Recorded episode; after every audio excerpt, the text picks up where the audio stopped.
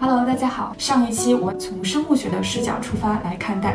女性想要撕下生育机器这个标签，是在进化做斗争。看到评论区大家不仅对生育的选择做了反思，同时也讨论了自己在找工作时所遇到的不公或者说是歧视。所以，我们今天就要聊一聊歧视。在进入正题之前，我有三个问题想要问问大家。第一个问题是，如果我手头有三千块钱，我打算去看鹿晗的演唱会，而不是杜淳的演唱会，我在做这个选择的时候，它是一种歧视吗？第二个问题，一个老板想要雇佣一个随时可以待命的司机，候选人 A 说自己可以从每个工作日早上的八点工作到晚上的八点，候选人 B 觉得自己要接小孩放学，所以他的工作时间是每天上午早八点到晚八点。且只能在工作日工作，这个老板会选择 A 还是 B 呢？你觉得这个选择是歧视吗？最后一个问题，如果有一个人想要找一份土木工程师的工作，他投出去了很多份简历，这个简历不带照片，在署名王强的时候，每投出去一百份就收到了二十份工作面试邀请；在署名王倩的时候，每投出去一百份就收到了五份面试邀请。你是否认为土木工程师这个劳动力市场存在歧视呢？性别工资差距衡量的是劳动力市场上女性和男性的工资差异，有时候通过两者的中位数来比较，有时候比较的是两者的平均数。但不管我们采取的是何种比较方式，在全球大范围内，我们会发现女性普遍比男性挣得少。在二零二一年 OECD 发布的 Employment Outlook 这个报告中，我们可以看到下面这张图。这幅图展示的是从一九七零年到二零二零年，在经合组织国家里面，男性和女性的工资差距。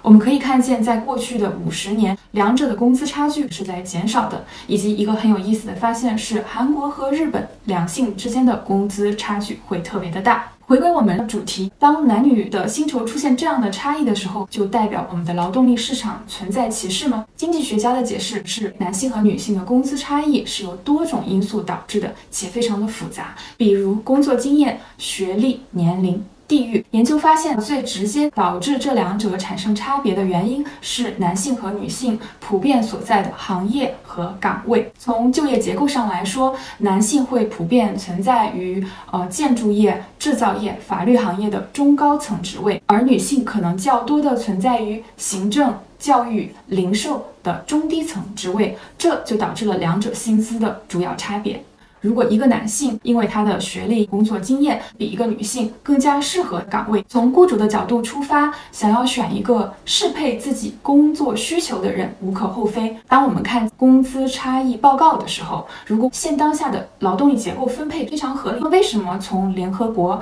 到经合组织都会特别关心这个数据呢？那是因为他们实际上在关心的不是薪水的差异本身，而是这差异背后代表的原因。现在的主流心理学家认为，男性和女性的智商平均水平是差不多的。导致能力差异的主要原因是女性所获得的教育资源的匮乏。这种教育资源的差异在不发达的地区就更加的明显。根据二零一八年世界银行的一份数据显示，到了上小学的年龄，拉丁美洲和加勒比地区女孩的入学率稍微的高于男孩，其他所有的地区。女孩的入学率都比男性要低，而这一个差距到了中学阶段会更加的明显，更加的被拉大。如果屏幕前有专业人士对男女能力的差距有自己不同的解读，也欢迎在评论区和弹幕和我分享。刚才我说劳动力市场男女工资存在差异，并不代表着存在着歧视，是只有性别存在差异。但是如果其他的条件都一样，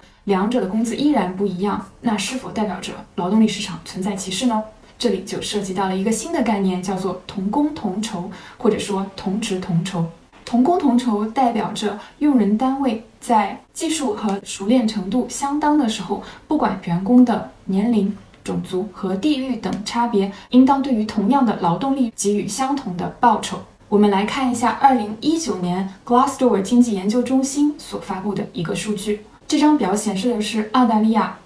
美国、英国各个国家。经调整后的男女性别差异，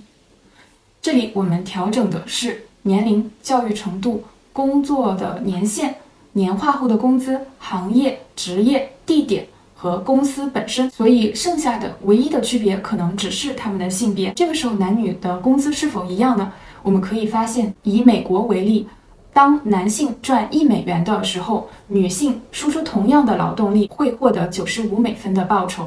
在这些国家中，我们观察到了从百分之三点一到百分之六点六之间不等的工资差异。也就是说，在经过调整后的工资，我们看到了同工不同酬的这样一种情况。这个时候，我们可以比较确定的说，从整体上来看，女性比男性挣得少，有一部分原因是歧视导致的。这并不是说男性在求职的时候没有遭遇过歧视的现状，而是说从整体的数据上来看呢，女性受到的歧视会更加的严重。或许我们个人的经验或多或少都已经告诉了我们，劳动力市场存在着不同程度的性别差异。我刚才给出的数据，无非也就是确认了大家的一些个人体验。那么为什么我们还是要回过头来看这样的统计数据呢？在这里，我要向大家介绍一个社会心理学的研究板块，叫做归因理论。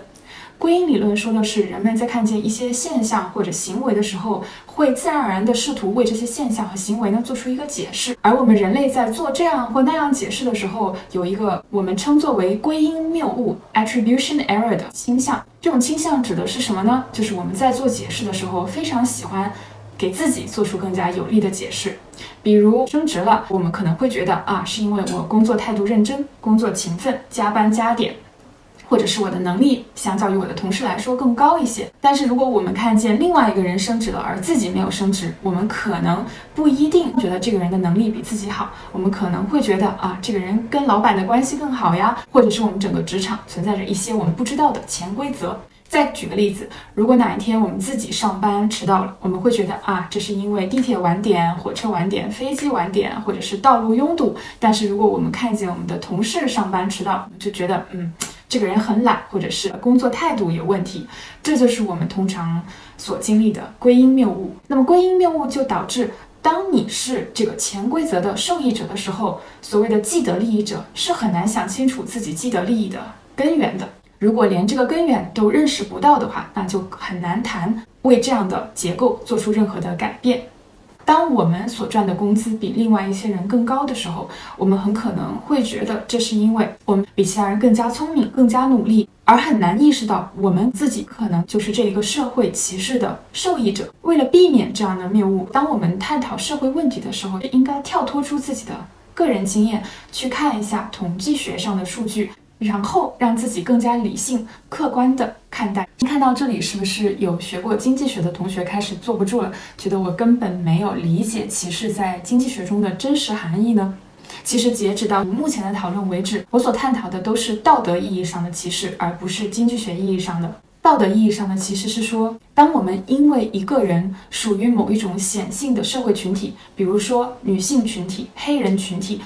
同性恋群体。而因此对他们施加一些不利的行为，或者剥夺他们的权利，这叫做道德歧视。而经济学的歧视呢，是不讲道德的，它其实本质上就是一种区别对待。比如薛兆丰在《经济学通史》里面说到的，当一个人愿意为自己的区别对待付出更高的代价，用更高的成本来换取自己的满足感的时候，这就是歧视。回到开头我所提出的问题，当我有三千块钱，我在鹿晗和杜淳之间选择了鹿晗。这是经济学意义上的歧视，不是道德意义上的歧视。这是我作为一个消费者区别对待的消费品。第二个例子，当一个老板想要雇佣一个随时可以待命的司机的时候，在条件允许的情况下，他雇佣了那个可以每天工作十二个小时的人。这是一个雇主对于他可购买的劳动力的区别对待。这是经济学意义上的歧视，但也可能不是道德意义上的歧视。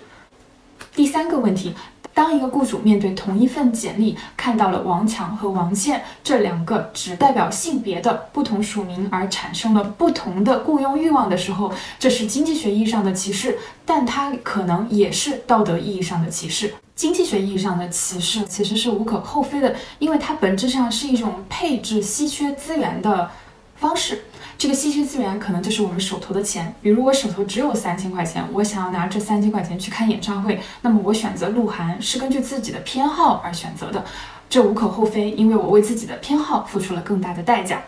很多经济学家认为，一个充满理性人的自由竞争市场会纠正歧视这样一种行为。理性人假设说的是，每一个从事经济活动的人都会试图付出最小的经济代价来获得最大的经济利益。也就是说，当一个雇主为自己的歧视买单的时候，他可能付出了更高的成本。在这样一个自由竞争的市场里面，他是不具备竞争力的。如果他不改正或者纠正这样的行为的话，很可能就会被市场竞争淘汰。有很多的研究也对理性人这个假设做出了挑战，比如说丹尼尔·卡尼曼的《思考快与慢》，理查德·塞勒的错误的行为，都是挑战了人类理性的局限性。如果一个人的理性有限的话，他在歧视的时候，其实并没有为自己的歧视买单，他们只是偏见的以为。一个群体和另外一个群体输出的劳动价值有差异，那么在他付出更高的成本的同时呢，也没有获得额外的满足感。这个时候，企业的成本上升了，员工的工资下降了，甚至有可能失业，市场的整体福祉是有损失的。这就是歧视对于市场经济所带来的危害。但是歧视的危害其实远不止于市场，歧视来源于我们内心的偏见。比如我歧视黑人，那么我不管是在劳动力市场还是在相亲市场，我其实都会产生这样的偏见。即便我们认为劳动力市场中的歧视可以被市场竞争的原则所纠正，当陪审团面对嫌犯的时候，因为歧视造成的不正义该如何修正呢？如果老师歧视来自特定家庭的学生？这样的不正义该如何修正呢？一个学生是否有机会再上一次高中，再来一次高考？如果公务员的面试存在歧视，纳税人是否要为面试官的歧视偏好买单呢？下一期我们还是会从经济学的视角出发，来聊一聊家务为什么是一个非常严肃的经济学问题。如果你感兴趣的话，欢迎点个关注，我们下期再见。